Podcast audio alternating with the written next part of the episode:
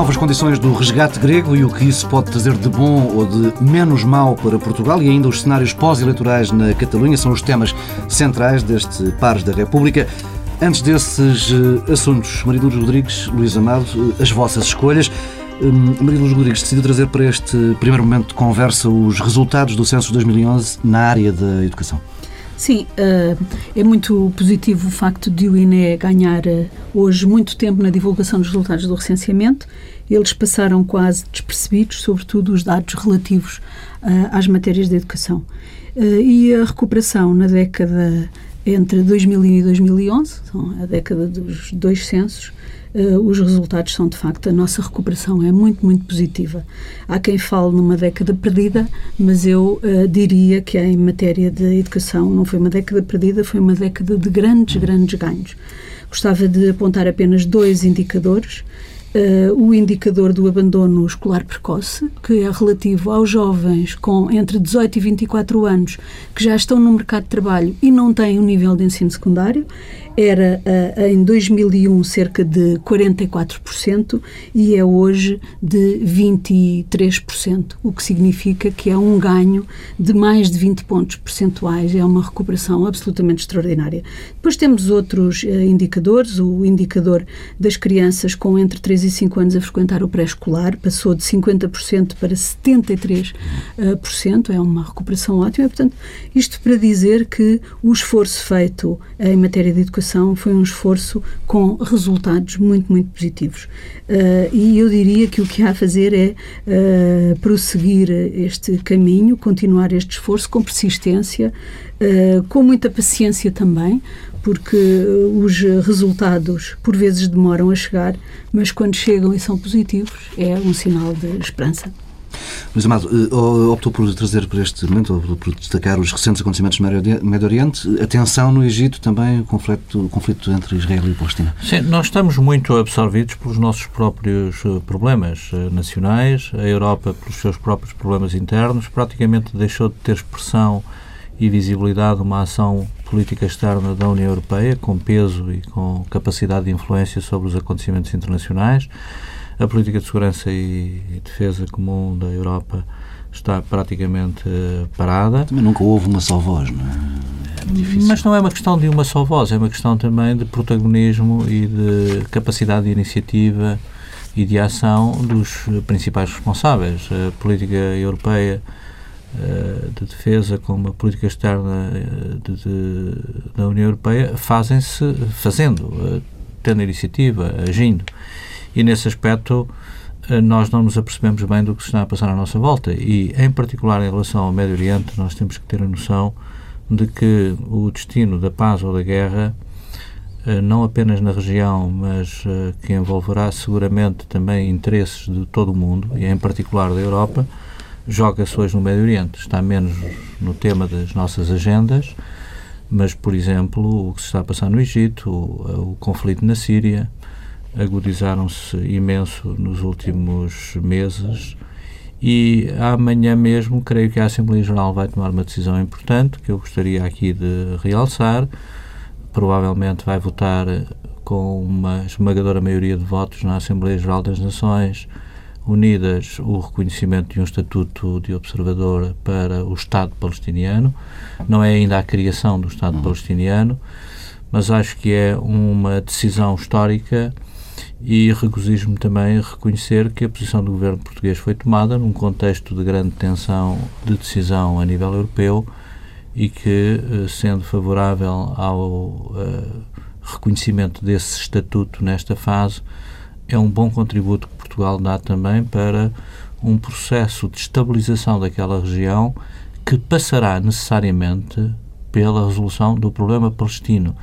Não resolvendo o problema palestino, não se resolverá nenhum problema da região. Não significa que resolvendo o problema da Palestina se resolvam todos os problemas da região, mas é absolutamente indispensável que esse sinal seja dado e, portanto, gostaria de registrar aqui a atenção que devemos continuar a dar a tudo o que se está a passar na bacia sul do Mediterrâneo e, em particular, na região do Médio Oriente. Tempo por uma primeira pausa neste Pares da República. Regressamos daqui a pouco com os temas centrais desta edição.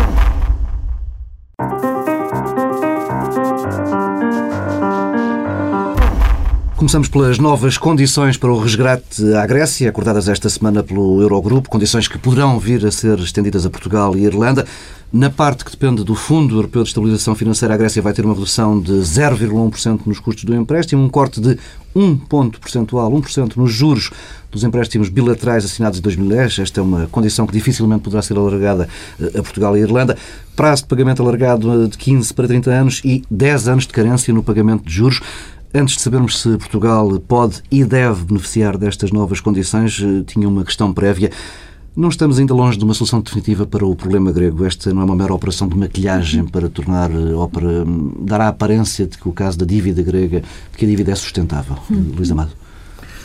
Acho que se está a ganhar tempo. Nós todos continuamos a tentar ganhar tempo a nível nacional, a nível das decisões dos principais responsáveis europeus, as decisões do Banco Central Europeu, que têm sido muito favoráveis precisamente para que o sistema político complexo nas suas decisões a nível europeu tenha o tempo suficiente para chegar aos consensos e aos compromissos necessários. O caso grego é um caso que exige grande compromisso, ganhou-se algum tempo, do meu ponto de vista, não se resolve o problema uhum. grego uh, com estas medidas, mas é um bom contributo, apesar de tudo, para a estabilização da situação uh, relativa à Grécia. A incerteza sobre o destino da Grécia continua a ser muito grande, mas apesar de tudo, o sinal dado de vontade coletiva uh, da União Europeia de manter a Grécia no seio dos países membros da zona euro é sem dúvida um sinal muito importante para a Grécia, mas também um sinal muito importante para todos os Estados-membros, em particular os que estão com dificuldades de serem contagiados pela queda da Grécia no abismo da saída do uhum. euro de forma mais ou menos descontrolada. Acho que é uma boa informação, são bons sinais e que refletem também este método de pequenos passos a que nos habituámos a ver eh, marcar o ritmo das decisões a nível europeu. É por isso que tenho sublinhado a necessidade de nós termos condições de estabilidade precisamente para podermos também aproveitar das mudanças que, entretanto, na frente europeia possam vir a ocorrer e que terão efeito também na nossa própria situação. Não é um mau sinal estarmos já habituados a estes pequenos passos, como dizia Luís Amado? Uh, talvez, talvez a urgência dos problemas exigia um pouco mais. Os tempos da crise não são uh, convergentes com os tempos da decisão política. Há aqui uma dissonância que importava trabalhar e reduzir essa distância. Em todo caso, eu não considero que sejam uh, decisões apenas de maquilhagem. Eu atribuo um grande significado um, e um valor muito positivo a estas decisões, porque é finalmente o reconhecimento de que as condições que tinham sido negociadas eram condições irrealistas condições de tempo condições de, de, de, pagamento muito irrealistas e o reconhecimento, esta decisão, revela que há um reconhecimento hoje uh, das instituições europeias de que não havia qualquer realismo nas condições que foram estabelecidas. E na medida em que isso se estende também a Portugal, eu penso que é um sinal muito positivo para a Grécia, mas é um sinal também positivo para para Portugal estou de acordo com o Luís Amado, sobretudo para a, a União Europeia. São decisões muito, muito importantes. Também estou de acordo consigo não considerando que são apenas decisões de maquilhagem, considero que não são ainda as decisões suficientes para a resolução do problema nem da Grécia, nem para a resolução do problema uh, de, de, Portugal. Em qualquer caso, uh, estas, este trabalho sobre as condições pode progredir a partir desta, desta, de, das decisões agora tomadas uh, e criar condições para que, no fundo, estes países possam honrar os seus compromissos sem uma, uma excessiva pressão sobre a consolidação uh, orçamental. Podem fazer a consolidação orçamental. A situação criada era de tal ordem que qualquer excedente produzido por estes países, ou mesmo excedente não produzido, porque estávamos sempre em déficit, era uh, canalizado na sua maior parte para o pagamento da dívida. E isto é, torna insustentável uma perspectiva de crescimento ou de desenvolvimento quando todo o excedente é canalizado para o pagamento de uma dívida. Portanto, uh, é evidente que era uma situação irrealista e o passo dado, na minha opinião, é um passo muitíssimo importante para a Grécia, mas sobretudo para a União Europeia porque finalmente são criadas condições para mudar a relação das instituições europeias com estes países, um, e, sobretudo, é importante porque revela a importância da negociação e da cooperação. É que não vale a pena dizer assinamos um, um, um memorando de entendimento há dois anos e ele agora é estático e uh, deve uh, vigorar para sempre. Não. As situações evoluem, a conjuntura, uh, as conjunturas vão se alterando e a capacidade de negociação é talvez das capacidades mais importantes, é o recurso mais exigente nesta matéria, estar em permanente negociação, revendo as condições e procurando, no fundo, atingir os objetivos que são comuns. E o objetivo de consolidação orçamental de todos os países da Europa é um objetivo dos países, mas é também um objetivo da União Europeia. Esta questão de renegociar, qual é que, é, qual é que considera, Luís Amado, que deve ser a posição de, de, Portugal a partir de agora e eh, faça este, este avanço? Eh, já escutámos o ministro Vítor Gaspar ontem na Assembleia da República um, eh, falar de igualdade de tratamento, mas hoje aparecem vozes em Bruxelas a dizer que, por uma questão de reputação, Portugal poderia evitar pedir as mesmas condições da Grécia. Não, a, negociação destes processos é uma negociação uh, complexa e com elementos de alguma uh, subtileza tática que nem sempre são perceptíveis. E admito que o governo uh, tenha uma tática negocial que tenha justamente atenção a aspectos de equilíbrio nesta negociação que não coloquem o ónus do lado do país e aproveitem, apesar de tudo, as dinâmicas de renegociação que a realidade de outras situações vai impondo. É um pouco essa a tática que tenho percebido que o Ministro das Finanças procurou utilizar, não ter ele o ónus de tomar a iniciativa relativamente a certos elementos da negociação do conjunto do ajustamento europeu. Pelo menos não, não o fazer temos, abertamente, não é? Ou não o fazer abertamente, publicamente. Não sabemos como é que as conversações no plano técnico entre as missões da Troika e as missões do Governo eh, têm abordado as diferentes situações críticas que exigem e têm exigido negociação. O que é um facto é que o programa tem vindo a ser adaptado. Nós já tivemos duas mudanças, uma mudança importante na taxa de juros, há uns meses largos atrás, e, e uma importância e uma mudança no prazo, mais um ano. Agora, há, eh, como tenho dito e sublinhado permanentemente, necessidade de olhar para o conjunto do processo de ajustamento. O que é diferente de todos os outros programas de ajustamento macroeconómico que o Fundo Monetário aplicou, aliás, o próprio eh, diretor da missão me confessou, tem sido justamente o de esses programas terem sido aplicados num contexto nacional e com política monetária própria e, portanto, com o instrumento da desvalorização. Uhum. Como nós estamos num programa muito complexo em que o ajustamento da economia nacional, neste caso da economia portuguesa, como da economia grega, como da economia irlandesa, como da economia espanhola, eventualmente num futuro mais imediato, como esse processo de ajustamento decorre no contexto de um complexo programa de ajustamento da zona euro, do seu conjunto, há elementos nesta negociação que têm que ser identificados em diferentes tabuleiros. É, é como estar a jogar uma partida de xadrez uh, simultaneamente com vários uh, parceiros e em que o resultado do conjunto é também muito condicionado pela dinâmica de cada jogo que uh, ocorre. E, portanto, nós não podemos, uh, do meu ponto de vista, uh, encarar o processo de renegociação como muito formal e muito pré-determinado por condições, dada a mudança muito rápida das circunstâncias que estão em causa e dos cenários com que os negociadores se confrontam.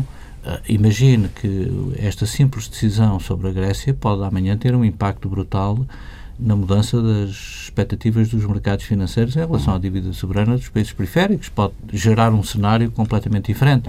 E daqui e até à frente. Sim, até agora tentado baixar. É, é, é provável, é provável que sim. Eu não tenho estado no dia a dia a acompanhar o que se está a passar nessa frente, mas uh, a mudança de cenários é muito rápida. O cenário é de grande ou relativa imprevisibilidade e, portanto, o processo de renegociação é um processo que não deve ser determinado, do meu ponto de vista, de forma uh, uh, muito rigorosa. Agora, uh, o princípio da renegociação está aí, a renegociação tem vindo a Sim, acontecer. Mesmo que não seja assumida abertamente. Agora, se não é assumida, é por circunstâncias de tática que eu também respeito e considero. acho que quem está dentro do jogo é que percebe como é que o jogo está a correr e quais são as condicionantes que podem afetar o resultado final do jogo. E até agora, creio que a mudança de condições que tem vindo a verificar-se tem sido favorável às posições portuguesas a maior prazo e delas beneficiaremos seguramente e haverá decisões muito importantes ao longo do próximo ano que terão influência e impacto na nossa própria situação e no programa de resgate que temos que respeitar. Hum. E, portanto, uh, o que eu acho que é absolutamente essencial é termos a noção de que a margem de incerteza que existia antes do verão em relação ao destino do euro tem vindo a ser reduzida Diminuir. muito rapidamente. E, portanto, o mundo começa a olhar para o problema do euro de forma diferente, com mais convicção de que, afinal, os europeus são capazes de resolver este problema. E, portanto, reduzindo essa margem de incerteza, há afluxo de capitais eh, mais fácil eh, de garantir à Europa, à economia europeia no seu conjunto, ao longo do próximo ano. Depois, o que nós temos, do meu ponto de vista, que garantir de forma absoluta e rigorosa é estabilidade. O país precisa uh, de confiança. Confiança do país em si próprio e confiança do mundo exterior no país. Nós precisamos de atrair capital para crescer do ponto de vista económico. Uh, se nós queremos crescer e criar emprego, nós temos que ter um país estável. E a primeira condição de estabilidade, do meu ponto de vista, é estabilidade governativa, estabilidade política, estabilidade social. Temos que trabalhar muito nessa perspectiva. Porque qual é o problema do país? É não crescer. Se o país não cresce, precisa de quê? Precisa de investimento. Alguém investe num país marcado pela instabilidade? Se não sabe se o governo cai nos próximos meses? não sabe se uh, o governo que venha mantém as, o essencial das políticas eh, de compromisso assumidas pelo governo anterior. Uh, num país em que não há estabilidade social que garanta a paz uh, que gere crescimento, emprego e aumento da criação de riqueza. Portanto, estabilidade fundamental na situação em que nós estamos. Maria Luz Rodrigues, este, esta mudança de condições na Grécia vem acompanhada de condições, de, uhum. do compromisso de cumprir um pacote muito restritivo. Eh, temo que, ao acedermos a condições semelhantes, sejamos obrigados a avançar para mais austeridade. Em princípio, a melhoria das eh, condições eh, do resgate, das condições eh, do pagamento e do prazo de pagamento, tenderia a dizer que se poderia compaginar a política de austeridade com uma política de investimento e de aposta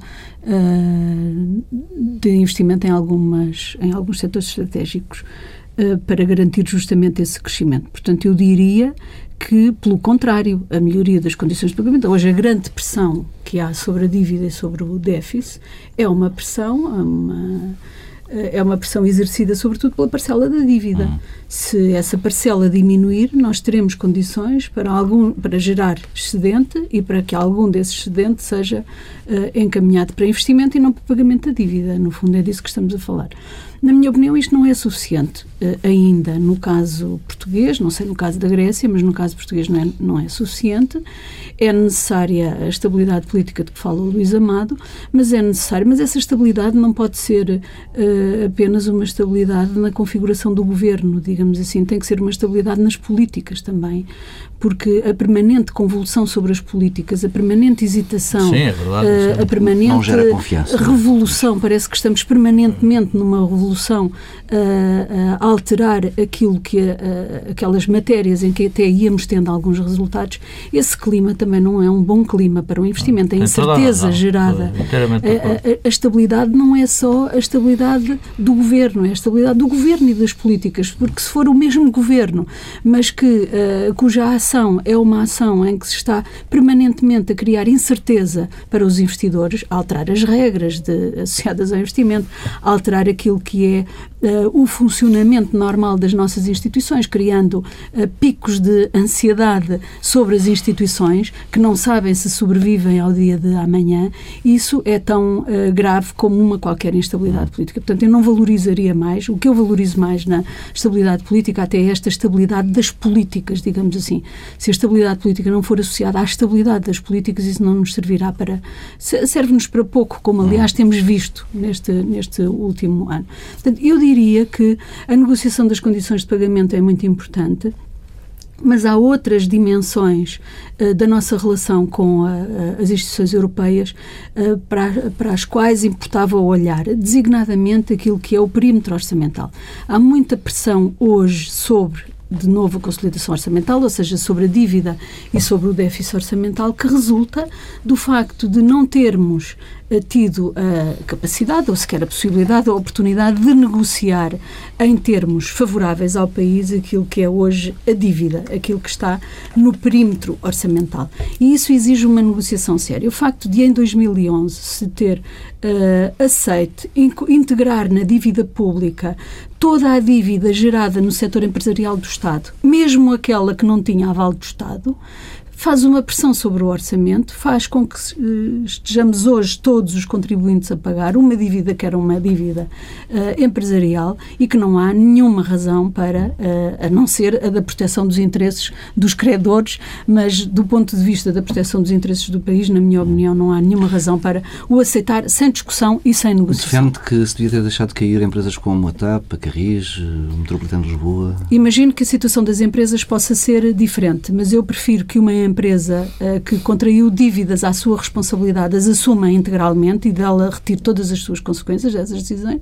do que uh, esta situação em que estão todos os contribuintes a responder Uh, por uma situação na qual não tiveram, não, não, nem sequer houve decisão política.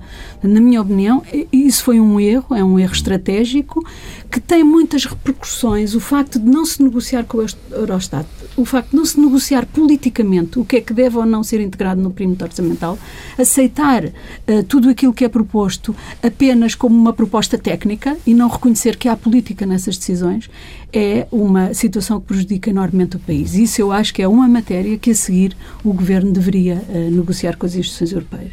Vamos uh, avançando, mudando de assunto. As eleições na Catalunha hum, resultaram numa vitória com sabor amargo da Convergência e União, de Artur Mas, a coligação de centro-direita que estava no poder e que prometeu, fez disso a grande bandeira da campanha, prometeu referendar a independência da Catalunha, perdeu peso, mas viu outra força independentista ganhar relevância, a esquerda republicana, eh, uma coligação de esquerda radical, independentista, foi a segunda força política mais votada. Está, aliás, a esta altura aberto um processo de, de algum namoro entre estes dois partidos. Eh, Convergência e União e Esquerda Republicana têm muito pouco em comum, eh, para lá da intenção de lançar essa consulta popular sobre a secessão da Catalunha, quer no plano económico, quer na área social, há um mundo de diferenças entre as, as duas forças. Uh, Artur Mas, entretanto, já avisou que só avança com o referendo se conseguir ter um governo estável, de maioria, para os próximos quatro anos, que que terá de passar eh, quase forçosamente por uma coligação com a esquerda republicana. Vamos aqui presumir, a bem da, da, discussão, que esse acordo será alcançado nos próximos dias e que, alguns nos próximos quatro anos, eh, a Catalunha vai avançar com um referendo à, à independência. Como é que vem este passo de uma região que vale cerca de 20% do PIB espanhol, mas que tem uma situação financeira muito, muito frágil? Luís Amado. Naturalmente é um fator de perturbação da vida europeia, da vida da Península e, naturalmente, uh, também uh, nos afetará. Não é um problema ao qual nós possamos o qual nós possamos olhar de forma muito distante. nós temos que ter a noção de que o que se passa em Espanha tem natural implicação estratégica no nosso país é no contexto peninsular que forjamos a nossa identidade, a nossa personalidade política própria, no contexto de uma uh, plurinacional uh, identidade peninsular e, portanto, uh, esse facto de uma eventual independência da Catalunha não deixaria de ter um enorme impacto nas relações de equilíbrio peninsular que dominaram a relação da Península com a Europa e com o mundo nos últimos séculos. e por isso é um fator de grande preocupação, de grande tensão, de grande crispação. Eu estive em Espanha há relativamente pouco tempo e assisti ao início desse debate, a virulência com que se confrontam as diferentes opções, uh, designadamente em Madrid, é muito impressionante e não vejo como é que essas tensões eh, vão ser superadas sem alguma conflitualidade, designadamente no plano político.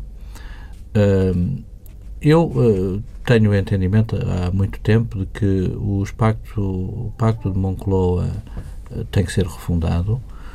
O facto do Pacto de Moncloa não ter uh, conferido uma configuração federal à solução política encontrada então para o pós-franquismo em Espanha pode ter queimado essa etapa. E é esse o embaraço do Partido Socialista Espanhol neste momento, é que tem uma solução que é uma solução que há 30 anos atrás teria sido uma solução uh, que provavelmente teria evitado os problemas que a Espanha conhece hoje e já não sei se essa solução é hoje aceitável, designadamente por parte das uh, populações e das nacionalidades uh, históricas. Um, mas teremos que aguardar algum tempo. Uh, o sinal destas eleições é um sinal contraditório. Não sei se o independentismo foi reforçado com este resultado, precisamente porque a esquerda republicana da Catalunha, como disse, tem, apesar de tudo, um programa de governo muito diferente do programa da Convergência e União. Uh, unem-se numa certa expectativa relativamente à relação com a Espanha, com Madrid, mas é o único ponto que os mas é muito difícil ver um governo estável entre duas realidades sociais, eh, culturais eh, e políticas tão diferenciadas. Eu acho que a solução mais estabilizadora para a Catalunha seria seguramente neste momento um governo de coligação entre o Partido Socialista da Catalunha e a Convergência e União. Não sei se tem até maioria, porque eu não tenho dado atenção aos detalhes uh, do processo uh, eleitoral, mas se essa solução fosse possível, a ideia de que a Catalunha poderia ser um Estado federal no contexto de uma federação espanhola era ainda uma solução que poderia servir de compromisso entre os elementos mais radicais de todo este processo. E não em jeito, não sei como digo os números, se é possível uma coligação com essa configuração, mas uh, a minha intuição diz-me que é provavelmente o único caminho para que as partes saiam deste processo sem perder a face e mantendo uma solução de estabilidade e pacificadora. Uh, a Catalunha seria um Estado, mas seria um Estado no contexto de uma federação ou de uma confederação espanhola. Bom, hum. Vamos ver. Mas admito que na primeira linha das negociações estará o Partido da Esquerda Republicana da Catalunha, que teve um grande impulso nestas eleições e creio que nas próximas semanas se clarificará uhum. qual é o caminho que a Convergência e a União, que foi muito penalizada nas urnas, vai escolher. Uhum. Maria Luz Rodrigues. Eh, o que eu uh, penso é que se gerou um impasse, não é? Gerou-se um impasse porque a clivagem ideológica esquerda-direita também existe no campo nacionalista. Sim. Não é? Uh, no campo autonomista e, portanto, uh, neste momento, no momento imediato, não existem condições para a realização do, do referendo e suponho que será adiado. E nesse, de, desse ponto de vista o impasse é positivo, é positivo porque permite ganhar tempo.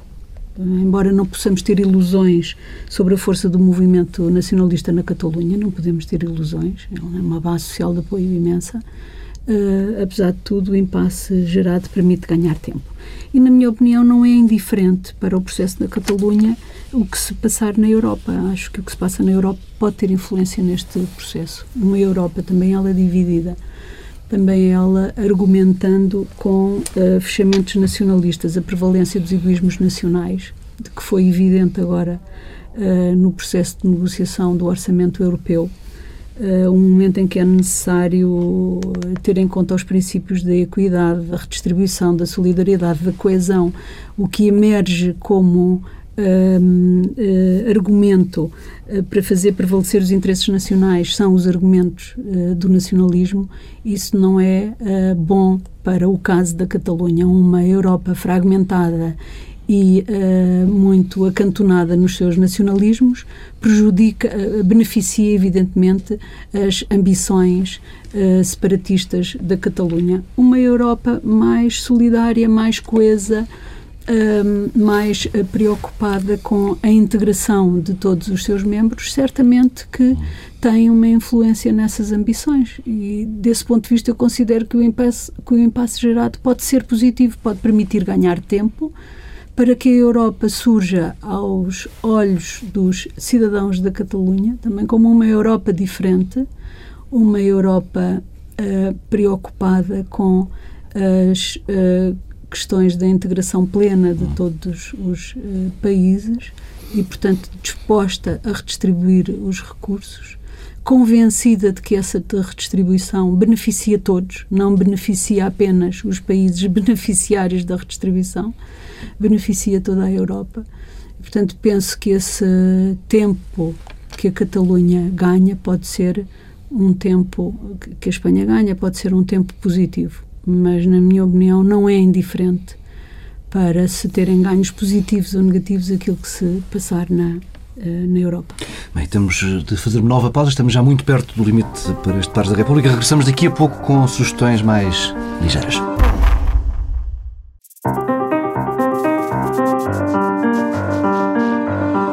Regressamos com um par de sugestões. Maria Luz Rodrigues, uma sugestão de leitura, o livro de Emanuel dos Santos.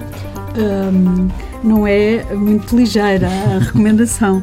É um olhar diferente. É um olhar diferente, mas penso que é um livro muito, muito interessante. Bem escrito, com simplicidade, com grandes preocupações pedagógicas, com preocupações de uma comunicação mais larga, de chegar a um público uh, leigo, um público não especialista nas questões económicas.